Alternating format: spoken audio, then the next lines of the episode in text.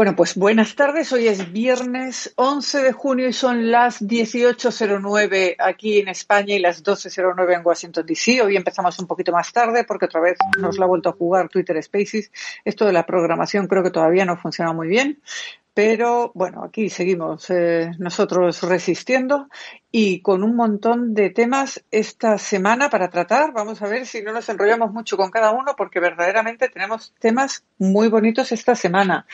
Y el primero yo quiero que sea, si os parece bien, el que da título a nuestra sala de hoy, que es el que tiene que ver con eh, si sueñan las vacas con anticuerpo del coronavirus, ¿no?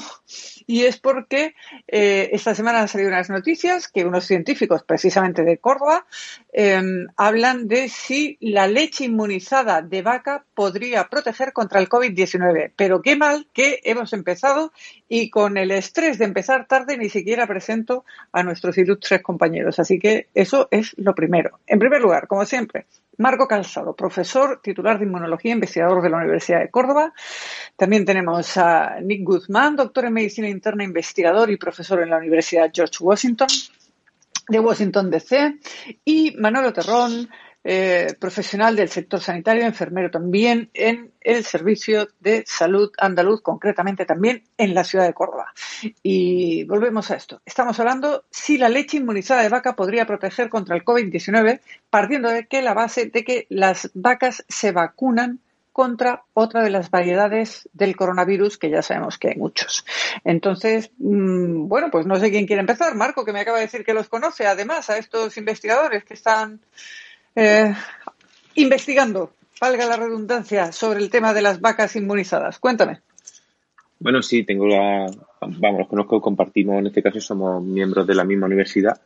Son compañeros, en este caso, de, la universidad del, Departamento de Sanidad Animal. Y bueno, ah, yo, yo de hecho me enteré por, las noticias, en este caso, de la propia universidad, ¿no? de que tienen un proyecto de investigación, eh, el cual me parece muy, muy interesante y muy apasionante en el cual, bueno, pues eh, ellos proponen, porque yo los datos todavía no los he visto, tienen una publicación previa en el que un poco discuten, pero los datos todavía no los tienen eh, públicos completamente. Eh, lo que, bueno, ellos hablan de aprovechar lo que es una cosa que, que, sabemos que es la terminología de lo que es la inmunidad cruzada, ¿no? El hecho de poder inmunizarnos uh, utilizando, en este caso, digamos, la respuesta de otra, de otra, de otros animales o de, o de otra, ¿no? De otra de otras especies, ¿no? De hecho, la, la vacuna, término vacuna, viene de, un poco de, de ahí, ¿no? De, de, el, cuando en el, el caso, eh, o sea, el inicio ¿no? de las vacunaciones a partir de, de, de, de, la, eh, de las vacas, ¿no? Ellos proponen algo muy parecido, y es, ya que las vacas también pasan un coronavirus uh, similar, bastante similar, de hecho, al SARS-CoV-2, como es el V-CoV, el, el V-CoV, que es un, yo digo, un coronavirus muy similar. Aprovechar eso uh, de manera que um, a partir de su leche, igual que pasa con la leche materna, en, en este caso el, el, en humanos, ¿no? Las vacas también transmiten anticuerpos a su leche. Bueno, pues cómo utilizar esa leche de, vamos a decir, de vacas hiperinmunizadas, o sea, en las cuales han estado en presencia de, eh, y además de manera constante eh, a ese coronavirus y cómo esa leche podría defendernos o podría transmitirnos esos anticuerpos que han generado las vacas y, que, y cómo podrían funcionar al menos parcialmente con, ah, en este caso, para, para mejorar nuestro sistema inmune, ¿no? Y, y, y, defendernos parcialmente, en este caso, contra el coronavirus. Eh, por lo visto, digo, porque no he visto en detalle los datos, pero por lo visto han hecho ya algunas pruebas, incluso en, o sea, primero han, han, hablado, no solo han tratado a las vacas, sino que además han extraído la leche, han hecho algunas pruebas con una, bueno, con una, de hecho, con una, uh, con una empresa de leche muy, muy importante que hay aquí, en, en, de hecho, en Córdoba, como Escoba, porque claro, mm, habría que pasteurizar, pasteurizar la leche pero a unos niveles un poco más bajos porque podríamos destruir esos anticuerpos, ¿no? Si la pasteurizáramos muy fuertemente. Han hecho pruebas y, han conseguido, digamos, leche eh, con esos niveles de anticuerpos y van a empezar a tratar, en este caso, con esos preparados lácteos, a probarlos en personas para ver si verdaderamente, bueno, pues pudiéramos tener o transmitirnos cierta, eh, cierta inmunidad, ¿no? Eh, sabemos que los anticuerpos son capaces, o sea, duran, son capaces de, esto de, atravesar, en este caso, la barrera em, intestinal. O sea que podría ser un mecanismo de defensa más, ¿no? Añadido. Claro, el caso es que yo eh, recuerdo de niña, eh, cuando vivía, eh, momento batallita, cuando vivía en un pueblo y nos traían la leche en tinajas por las casas, que esa leche, que yo imagino que en aquel momento solo estaba hervida, si lo estaba, lo que tú hacías en casa era volverla a hervir durante un número de tiempo para, bueno, no, sé si pasteurizarla, pero por lo menos para que, pasara ese proceso. y esa leche que llegaba casi directamente de las vacas, que criaba como una nata de tres dedos, yo me acuerdo que en mi casa se peleaban mis hermanos por ello por ponerla sobre una tostada de pan con, un poco de canela o con un poco de azúcar, ¿no? Ese es un recuerdo que tenemos muchos los que hemos pasado la infancia en, en algún pueblo. Pero lo curioso de esto, digo, porque además los tuvimos, eh, tuvimos a los vaqueros en el programa de, de televisión de Canal Sur en hoy en día, nos comentaban que en las vaquerías ha habido muy poca incidencia de COVID y los que han contraído COVID ha sido eh, prácticamente de manera sintomática. Ya sé que ese no es un dato muy científico como tal para publicar un paper, pero es No, sí lo es, sí, es un dato científico. Ah, de hecho, bueno, ellos, ellos mismos también discuten esa posibilidad en su trabajo, digamos, en su adelanto. Ah, ellos también, han visto una, una, una baja incidencia de, en este caso, de, del SARS-CoV-2, o sea, del, virus, del, coronavirus en, en, vaqueros. Y bueno, no sería tampoco, insisto, que no es, que esto ya, ya fue una observación que se hizo ah, hace ya muchos años, hace ya, de, hecho, durante siglos, cuando, cuando, eh, con el origen de las vacunas, que vuelvo a repetir, de hecho, de ahí viene el nombre, ¿no? Y además esto que no es un medicamento, no es una vacuna, es simplemente un alimento que va a potenciar nuestro sistema inmune, por decirlo de alguna manera. Sí, serían... Podrá ser un yogur, podrá ser un algo así. La idea que ellos tienen es venderlo, comercializarlo en forma de monodosis, que sería eh, más bien como un complemento alimentario, ¿no? Alimenticio, ¿no? No, no es que ahora la leche de que vayamos a comprar al supermercado, ¿no? Que tampoco estaría mal. Sí, bueno, yo creo que, que aquí eh, eh, no es fácil, ¿eh? Lo que, lo que ellos quieren hacer no es fácil, porque primero, eh, igual que nosotros, desaparecen los niveles de anticuerpos con el tiempo, a las vacas también. claro. ¿Vale? Entonces, y después una cosa muy importante es mantener los mismos, o sea, mantener los mismos niveles de anticuerpos en ese, en, ese concentrado de leche, en esa leche, para que todo lo que tú compres tenga siempre, o sea, sea estándar, ¿no? que, lo que, lo que proponen no es una cosa que pudiéramos escalar a niveles de toda la leche, ¿no? Pero, pero bueno, como no, no, lo veo, o sea, como idea, como concepto está, está interesante y a lo mejor bien aprovechada. Digo, pues como monodosis, como complemento alimentario, sí podría servirnos para, al menos para mejorar en parte eh, la respuesta inmunológica propia o a mejorar un poco la defensa. Sí. Curiosamente, Nick, eh, estamos viendo con el coronavirus que estamos encontrando soluciones absolutamente innovadoras como la del ARN mensajero y otras que tienen que ver, digamos, con lo más básico que es la alimentación, ¿no? Y es definitivamente, y es como dice eh, Marco, eh, es, es, la historia de la, de la inmunología en realidad, ¿no? El, progreso de lo que fue inicialmente lo que llamamos inmunización activa, que es hacer que el organismo, cuerpo, el cuerpo mismo cree los anticuerpos contra algún eh, bicho raro, un, un, antígeno, que fue el caso de la vacuna para, contra la viruela, ¿no? que el, el, virus que, al que eh, eh, Marco se refería es el virus vacuna, que ocurría en vacas y que fue una observación de que las personas que ordeñaban vacas no contraían la viruela, y es porque tenían en las manos, y pero tenían unas pequeñas llagas en las manos. Entonces se descubrió que esas llagas eran producidas por ese virus vacuna que era mucho más benigno que la viruela, pero que producía, digamos, la misma reacción de anticuerpos. Entonces esas personas se protegían de una manera activa, o sea, ellos generaban los anticuerpos contra la vacuna, contra el virus vacuna, ah, y con eso se protegían contra la este, viruela. Ahora, el, caso de que especifica Marcos es un poco más de lo que se llama, y, acá estoy hablando como si fuera Marco, en realidad Marco debería dar la clase, la de inmunización pasiva, ¿no? que es en donde estamos transfiriendo anticuerpos ya generados por algún animal, eh, por intermedio, en este caso, la leche. ¿no? que es algo que realmente tiene, tiene bastante sentido si se puede aprovechar. Pero no es el único caso de inmunización pasiva por animales que se están estudiando. ¿no? Ya desde el principio de la, de, la pandemia, algunos de ustedes habrán leído el caso de las llamas. ¿no? Las llamas realmente tienen un eh, sistema de anticuerpos que se llama nanoanticuerpos, que son la, la mitad del tamaño de los anticuerpos normales que tenemos otras especies, ¿no? Y que son sumamente estables y que se ha este, descubierto que, que reaccionan bien, reaccionan bien a eh, las, llamas cuando, cuando se exponen al SARS-CoV, pueden producir cantidades de estos anticuerpos. Y entonces se podrían usar como anticuerpos de inmunidad pasiva, ¿no? Para eh, tratar, el, eso sería más para tratamiento tal vez, ¿no? Para tratar este, eh, el COVID en personas que están expuestas inicial, eh, tempranamente, ¿no? O sea, eh, y es una investigación que está siendo hecha por el Instituto Nacional de Salud en colaboración con la Universidad de Bonn en Alemania y otros centros este, académicos. O sea que existe muchísimo potencial de aprender de eh, diferentes animales y su fisiología, su, su, sistema inmune, a ver cómo podemos aprovechar las ventajas que ellos pueden darnos para generar tratamientos de ese tipo.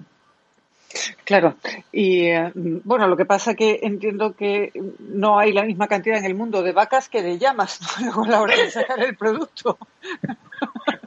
Pero las llamas producen muchísimo de antibióticos ¿Sí?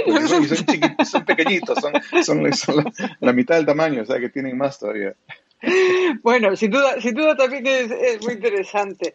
Eh, y, seguiremos hablando de ello a medida que vayamos avanzando. Desde luego, si sale al mercado. déjame decirte que no es solo llamas, es camélidos en general. En las llamas se ah. hizo el estudio, pero son camélidos. O sea, de repente sí tenemos bastantes camélidos. No sé si ha sido por, No sé, he comparado con las vacas en el mundo, tú piensas, en Estados Unidos tenéis una buena mano de ganado vacuno, por aquí en Europa también. Y, en, Uruguay, cuando estuve en Uruguay, me dijeron que hay cinco vacas por cada persona en el país. O sea que... Y aquí las llamas las vemos de lejos y, y, camellos, hombre, los tenemos cerquita porque tenemos Marruecos, el desierto y, estas cosas, pero, pero bueno, es interesante y sin duda también es interesante pues que en aquellos países donde también tengan este tipo de animales, pues que también puedan eh, conseguir el, el, el, producto, ¿no? Nunca he bebido yo leche ni de llama ni de camello, tengo que decir, ¿eh? Pero bueno, todo es empezar, todo es ponerse. Eh, seguiremos hablando, a ver si sale esto pronto al mercado y lo probamos, que aquí nos gusta probarlo todo, eh, no solo la cerveza.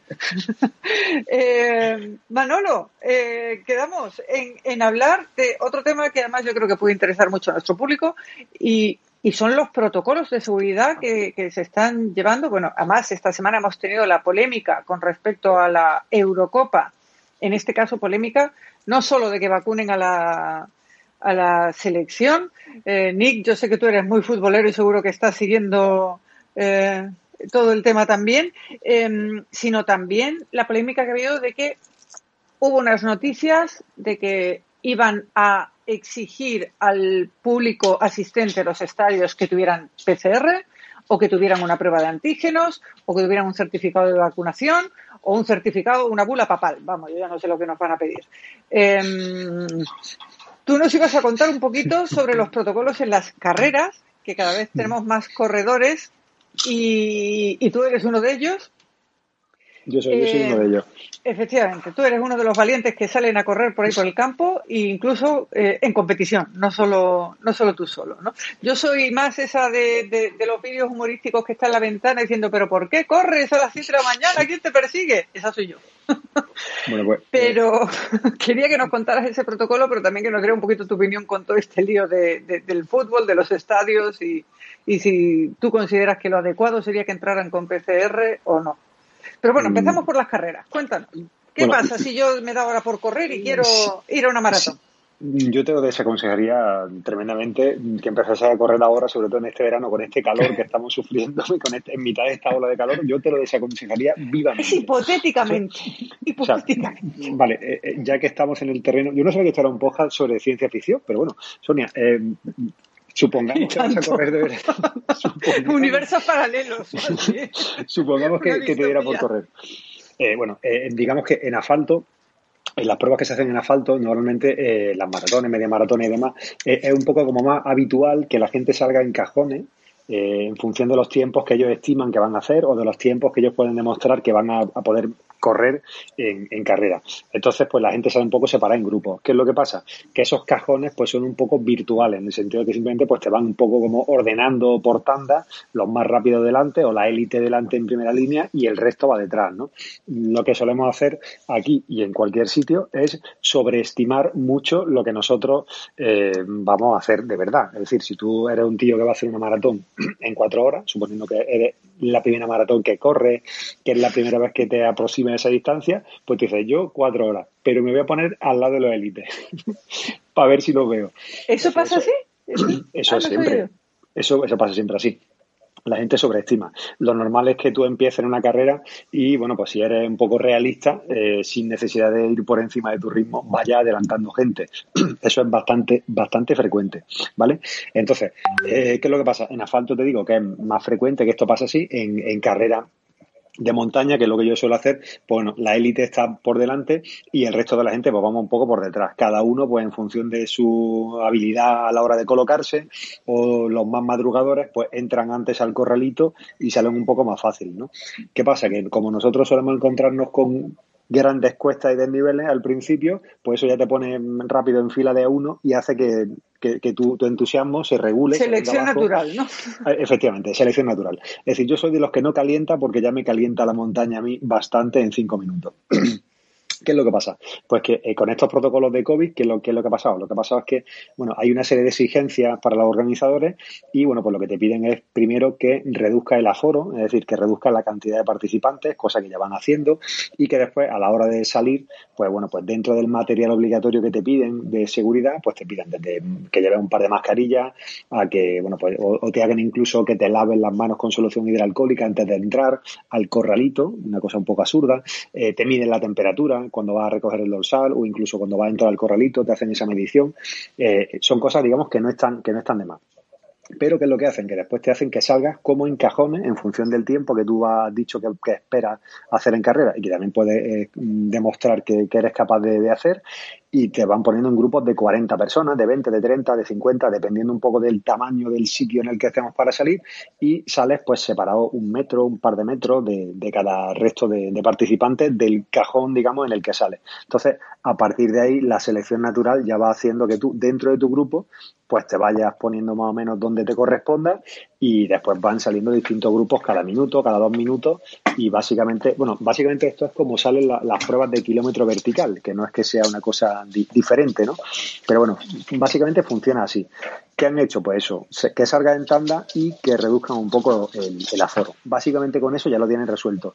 Lo de andarte pidiendo PCRs y demás historias, todavía no lo han trabajado. Pero yo imagino que eso filtraría y limitaría mucho, porque esto es, pues no sé, hacerte pagar un dinero y que eso demuestra que tú en el momento de hacer la PCR, contra aquello que estaban buscando, eh, estás limpio pero ya está. Es decir, no, no, no, demuestra mucho más. Es decir, para mí ahora mismo tiene un poco la validez de hacerte un test de alcoholemia el viernes por la mañana y decir, yo ahora salgo mi fin de semana con mi test de alcoholemia hecho FETEN a cero y a partir de aquí ya me pongo yo hasta el pelo de lo que me apetezca y el domingo pues bueno pues yo puedo seguir demostrando aunque no sea capaz de caminar derecho ni caminar de pie pero soy capaz de demostrar que tengo una tengo un test de alcoholemia hecho el viernes que estaba estupendo 24 o 48 horas antes. Es un poco el es un poco el sentido que le veo yo y, pero algún sistema de, trazabilidad hay, es decir, ¿hay algún protocolo que diga, bueno, si usted en la semana posterior resulta que da positivo o tiene síntomas, puede notificárnoslo para que avisemos a su vez a todas las personas que han estado en contacto con usted? Eh, ese particular como tal, no, pero ahí supongo que entra en, entra el trabajo de los rastreadores, que son los que te preguntarían a ti, te dirían, bueno, pues en la última semana o en las últimas 48 horas, en la última hora, en el tiempo que, ellos te vayan a preguntar, ¿dónde has estado? Lo que sí te hacen es que firmen una especie de declaraciones juradas, digamos, como de exención de responsabilidad, en las que te dice, bueno, pues que tú no has estado en contacto con personas que hayan estado con un COVID activo en las últimas 48 horas o en la última semana, es decir, un poco ese tipo de, ese tipo de cosas así pero que yo creo que realmente demuestran poco. Básicamente yo creo que si tú te contagias, pues lo suyo es que los rastreadores te contacten y, traten de localizar, digamos, dónde tú has estado, de rehacer tu recorrido de la última, de los últimos días, horas y ver si hay que alertar a, más gente. En el campo, en espacio abierto, en sitios que están sobradamente ventilados, yo creo que no tiene mucho sentido, no tiene, no tiene mucho sentido. Pero bueno. No corréis con eh, mascarilla, entiendo, ¿no? En la salida de la carrera te obligan a que te ponga la mascarilla, pero es que correr con una mascarilla subiendo por el monte es, eh, es difícil. Inviable. Y aparte de que sea inviable, es decir, yo en mitad de un vendaval, pues yo qué quieres que te diga. Quiero decir, yo, por ejemplo, eh, el año pasado cuando nos pudimos ir de vacaciones, nos fuimos a Valdevaquero, nos fuimos muy cerquita de Tarifa y mm, en un sitio donde el viento eh, te, hace inviable que tú te peines y salga y llegue a tu casa con el, con el pelo como lo llevaba, no tiene mucho sentido que vayas con una mascarilla por la calle. ¿Por qué? Porque es que está en, un sitio, o sea, que está muy ventilado. Pues aquí exactamente igual. Estás en el campo, estás en, espacio abierto, a 10 metros de la persona más cercana, ¿qué sentido tiene?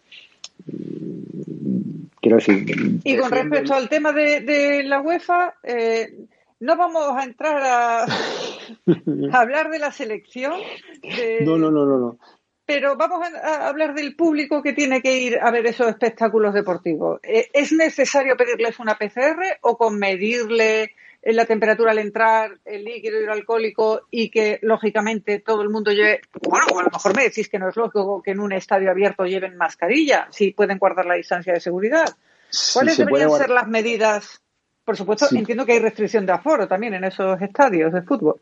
Imagino que eh, habrá una restricción, una restricción de aforo y eh, entiendo que aunque sea en espacio abierto, porque un estadio de, fútbol es un espacio abierto, pero tampoco está tan abierto, quiero decir, tiene ahí una cierta, eh, si hay una concentración, ¿no? Sí, hay una concentración de gente y aparte va a haber unos espacios cerrados comunes a mucha gente. Hombre, yo, mi, mi principio de precaución me dice que tendría que ir con una mascarilla que no me pensaría quitar durante la duración de, del evento porque cualquiera de al lado puede gritar, estar cantando, tosiendo o lo que sea y, yo no me quitaré la, la, mascarilla seguramente.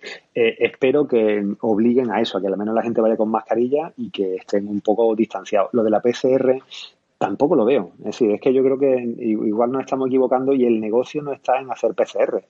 O, o, entonces, o, yo no lo entiendo tanto. O el negocio, sí, Claro, o a lo mejor el negocio es hacer PCR, pero que tampoco entiendo la validez, es decir, ¿cuántas PCR? O sea, ¿dónde ponemos el límite? ¿Una PCR diaria?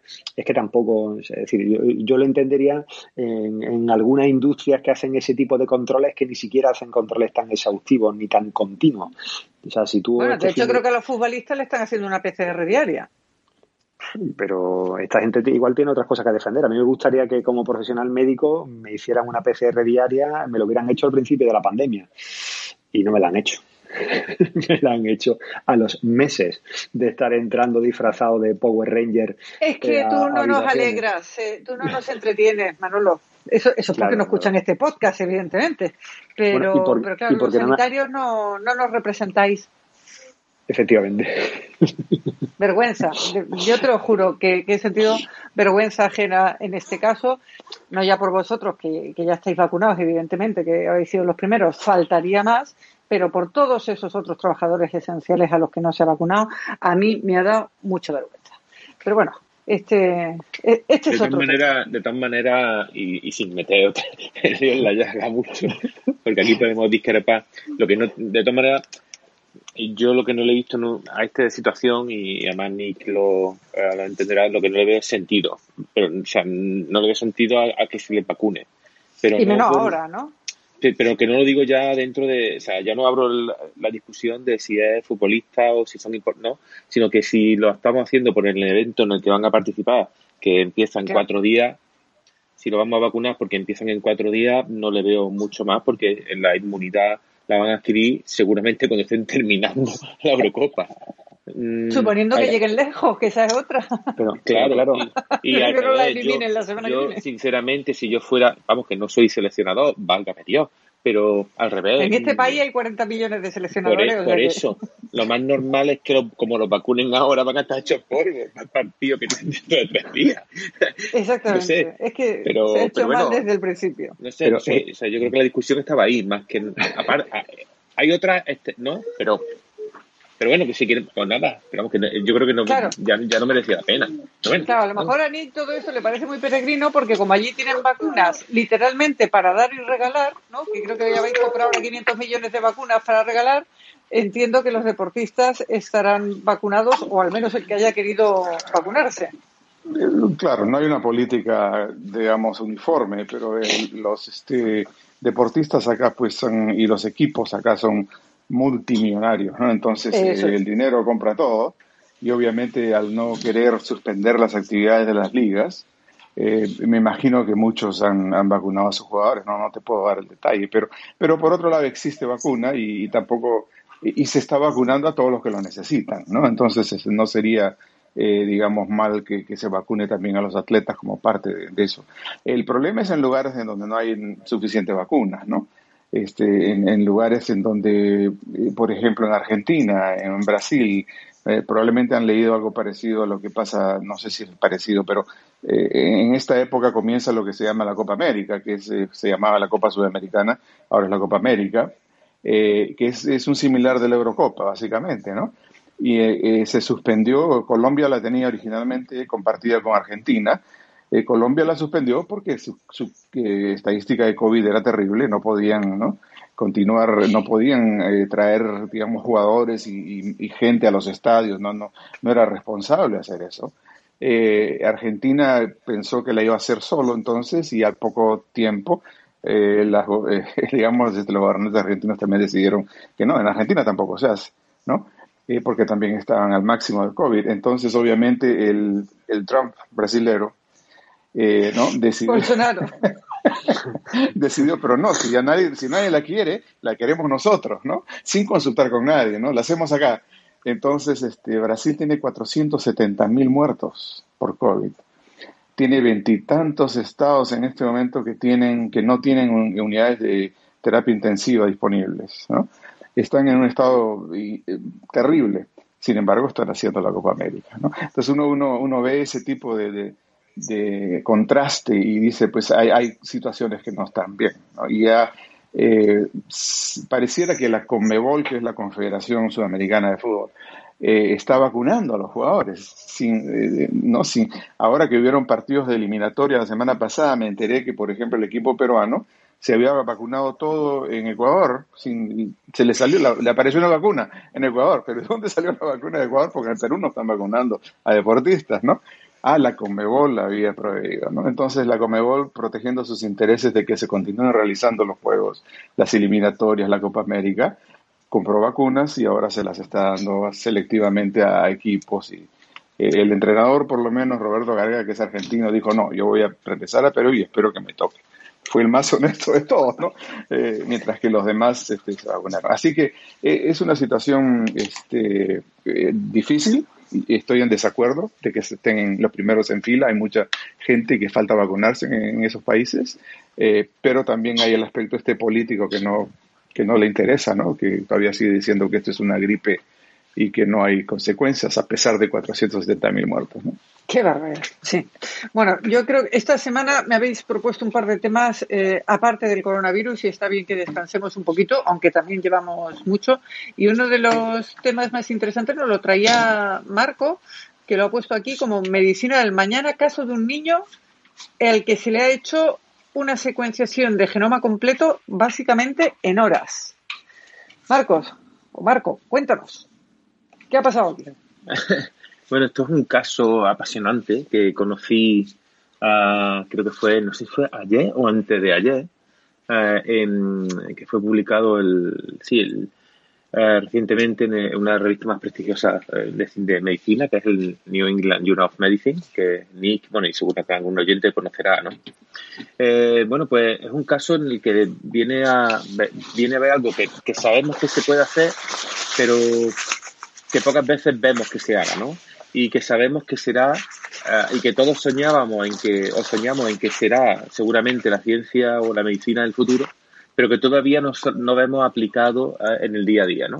Entonces, si queréis, os resumo un poco en qué consiste, ¿no? Porque además ellos uh -huh. en, el, en este trabajo han publicado incluso hasta un, un como un timeline, o sea, un, un ¿no? O sea, en tiempo cómo fue ocurriendo la secuencia de hechos, ¿no?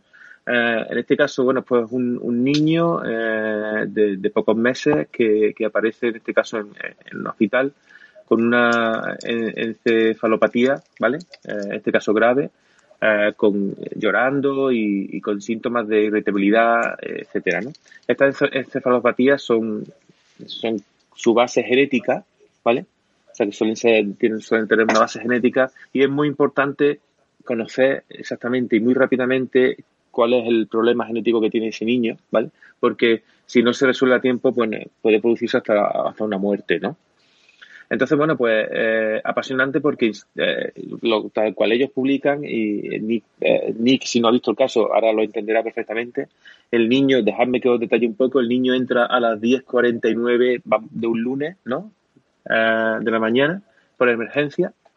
A las 11 y 20, entre las 11 y 20 y, la, y, la, y las 9 y media eh, empiezan, o sea, a las once y pico ya empiezan los médicos a, hacerle pruebas, ven que tiene un, un tag anormal de cabeza, ¿no?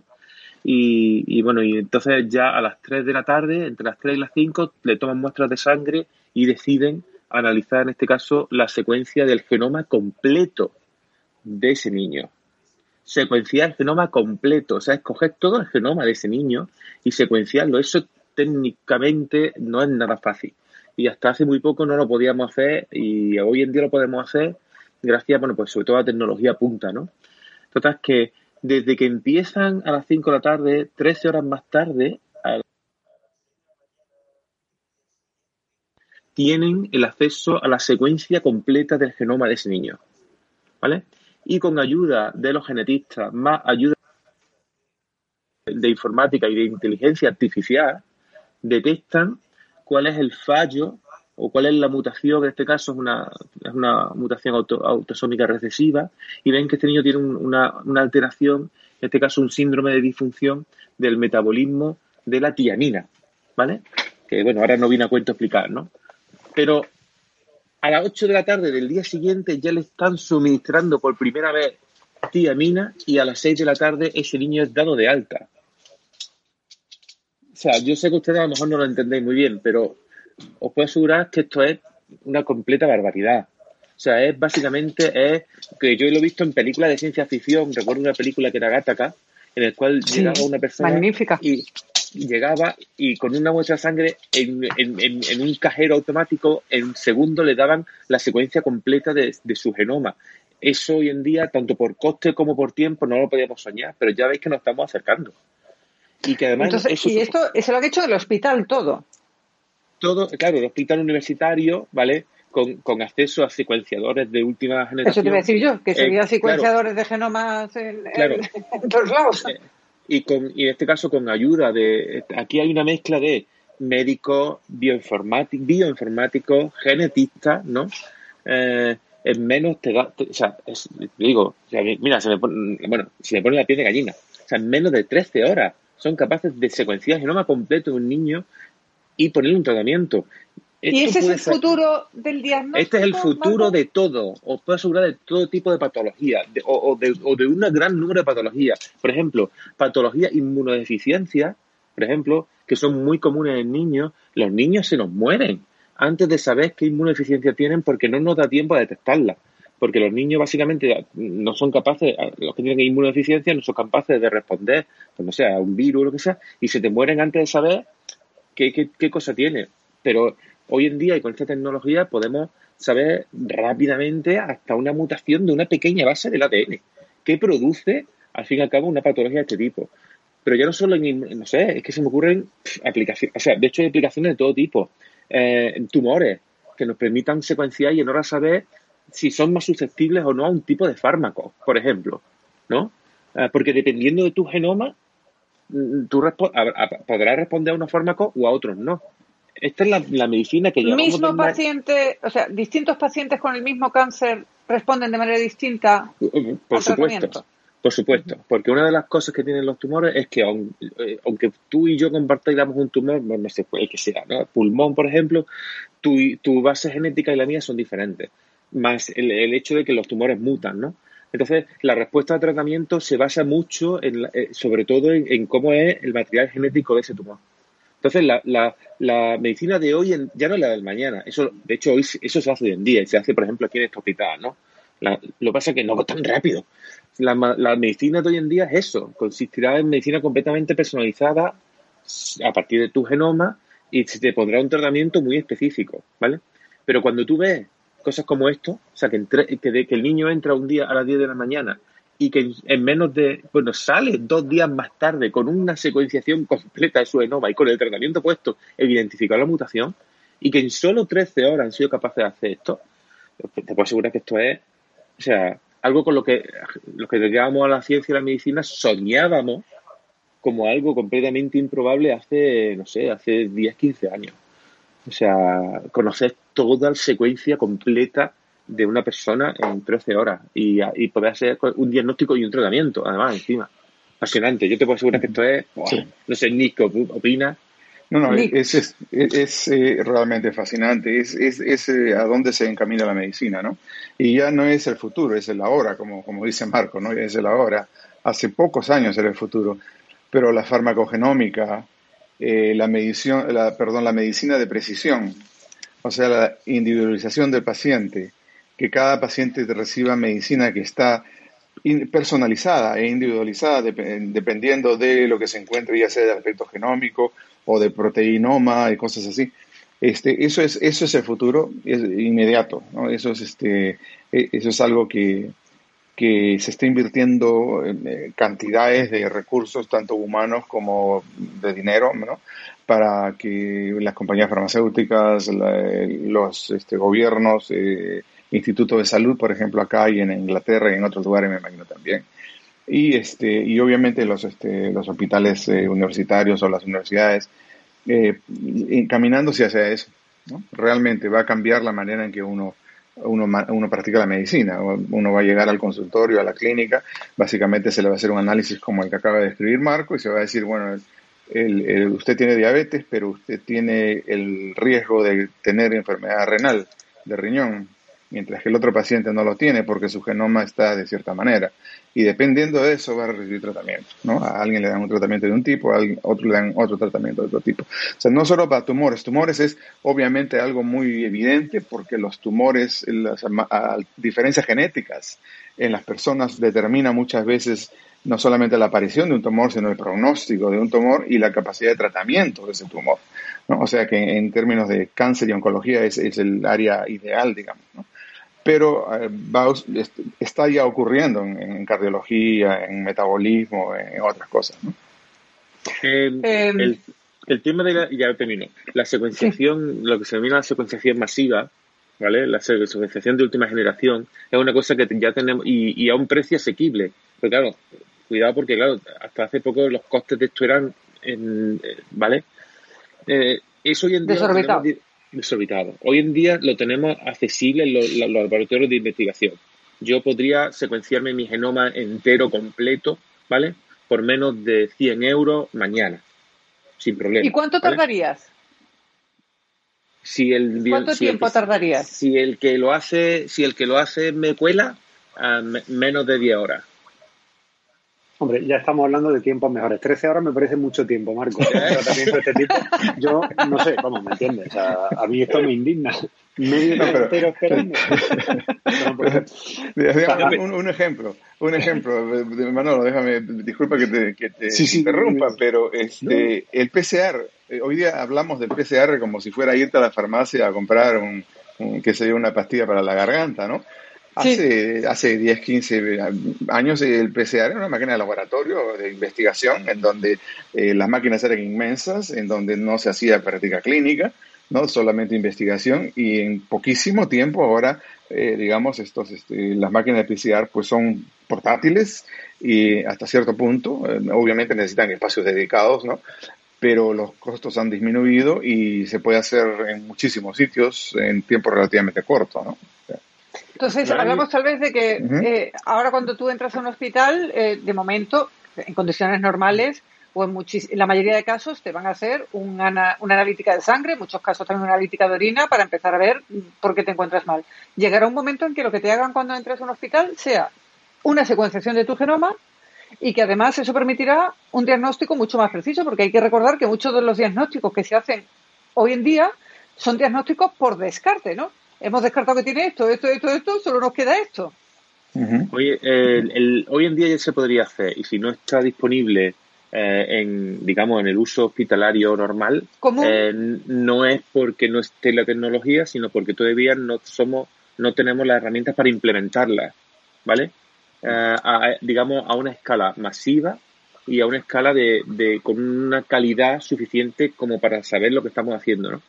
Pero bueno, pero esto es como si todo está disponible en investigación, tardará muy poco tiempo en estar disponible, eh, eh, digamos, como uso rutinario.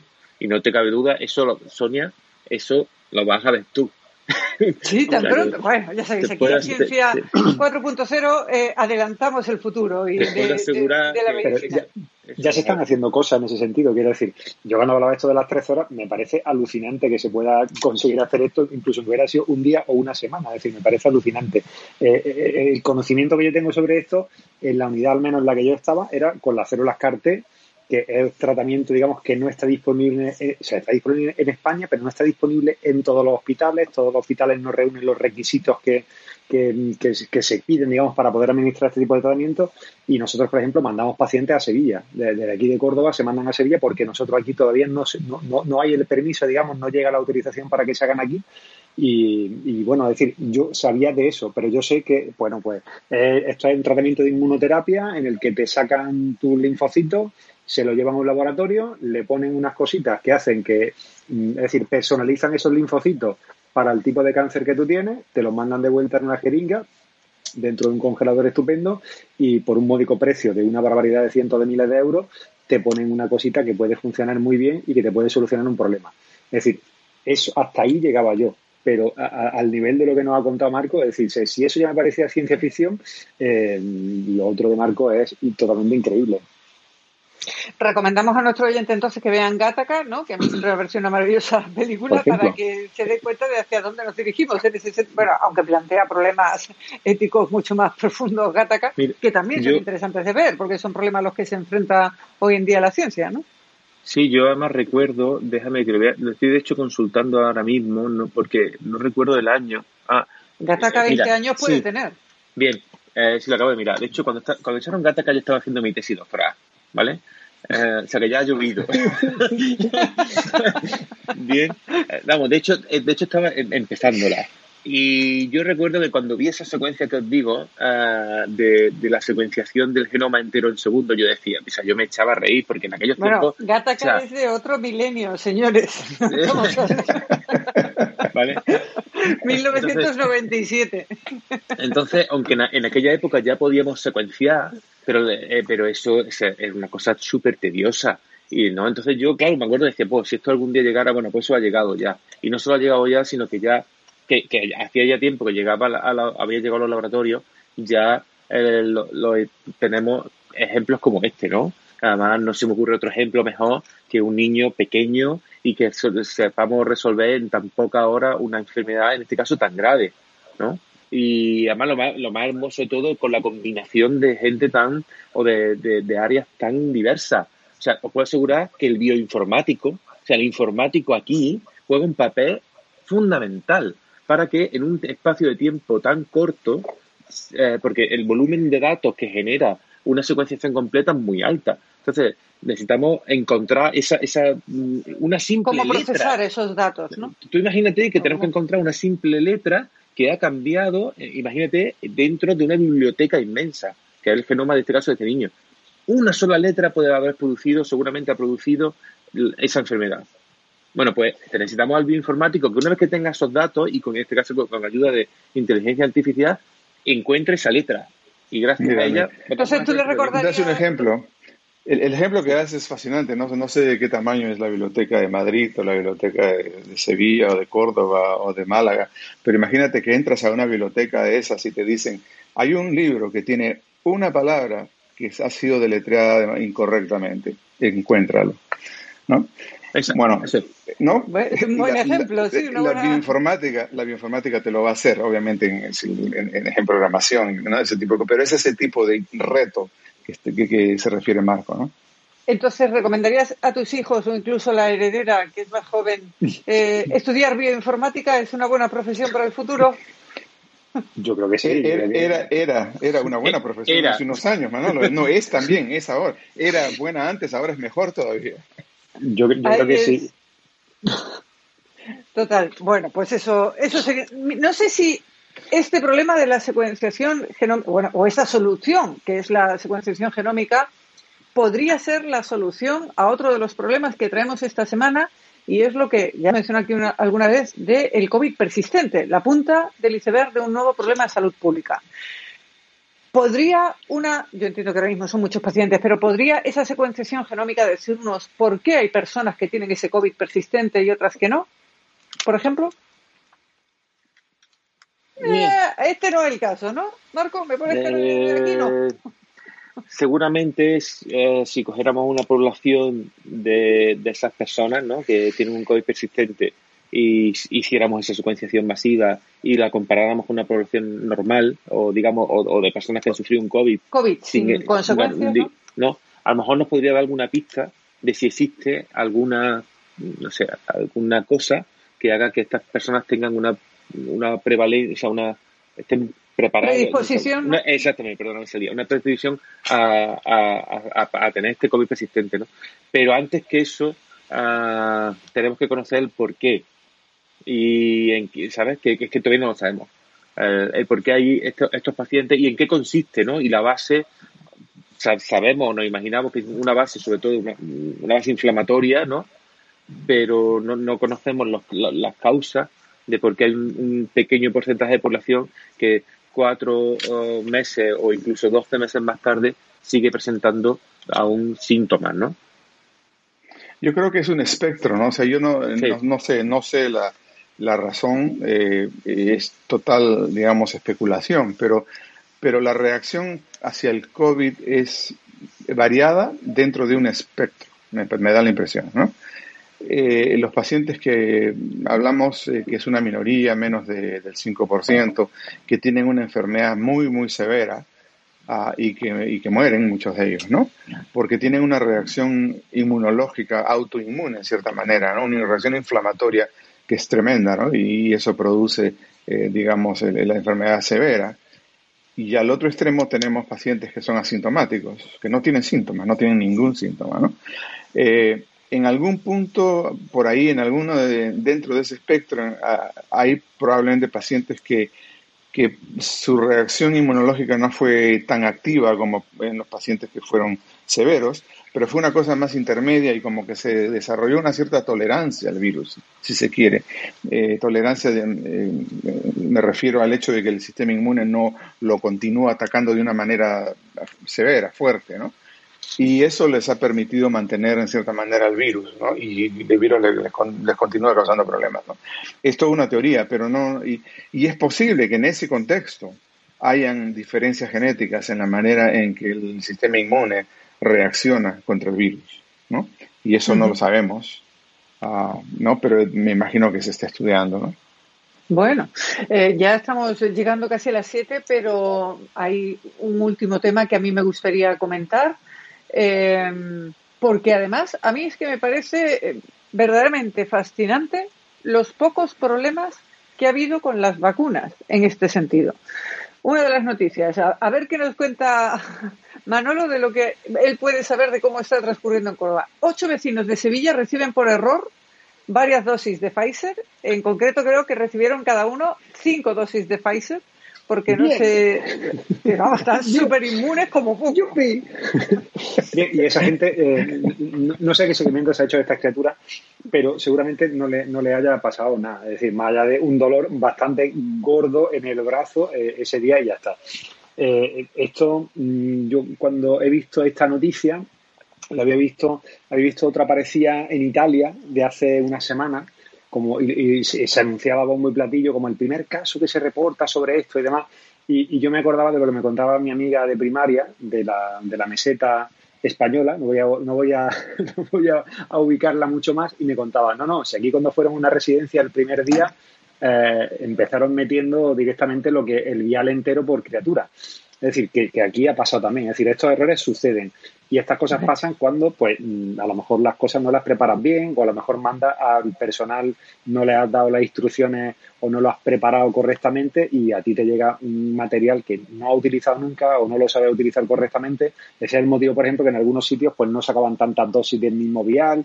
Y aquí, por ejemplo, sacan seis dosis de un vial. Hay, había gente que incluso era capaz de sacar siete dosis pero digamos que la recomendación que había era la de sacar seis y, y ya está. Eso ha pasado. Eh, yo creo que las vacunas tienen una cierta calidad como para, como para que este tipo de... Es decir, no sé, es decir, no, sé qué pasa a nivel interno, pero no creo que vayan a estar súper vacunados, súper inmunizados, sino que simplemente a lo mejor la reacción que vayan a tener local va a ser un poco más, mayor, o sea, vaya, a estar más exacerbada y no creo que vaya mucho más allá. Es decir, casos de reporte de muerte por esto yo no he escuchado ninguno. De hecho, Nick, creo que en la fase de ensayos clínicos eh, esas pruebas que se hacen se hacen con distintos niveles de dosis, ¿no? Y que de hecho se había hecho y al cuádruple, Sí, sí, ¿no? No, no, creo que se había hecho con 20 dosis superiores a la que finalmente se está poniendo, si yo no recuerdo haber leído mal. depende, obviamente, depende de la, eh, la, fase, ¿no? Pero en, digamos, las primeras fases, fase 1 y fase 2, es para, digamos, este, experimentar con diferentes dosis, ¿no? Eh, y de, acuerdo a, a lo, y es de manera gradual, ¿no? Si es que hay, un, si hay una reacción a una dosis X, ya no se continúa aumentando. No podría decir hasta qué, eh, a qué nivel han llegado en, esas fases, este, ¿no? Pero cinco dosis juntas o seis dosis juntas no es, bastante, ¿no? O sea que no, no, no te podría garantizar de que se ha usado. Ahora, por otro lado, eh, no existe ningún motivo, como, como dice Manolo, como un dolor fuerte en el brazo, pero fuera de eso no, existiría un motivo mayor para, para que eso hiciera, tuviera una reacción secundaria severa, ¿no? Eh, eh, Ni siquiera se imantan más, se le van a pegar más las cucharillas. Ese es el problema, eso sí. seguimos viendo, ¿eh? seguimos viendo. Además, en este caso, yo os pasé el, el tweet de una eh, de alguien en una eh, política americana, ¿no?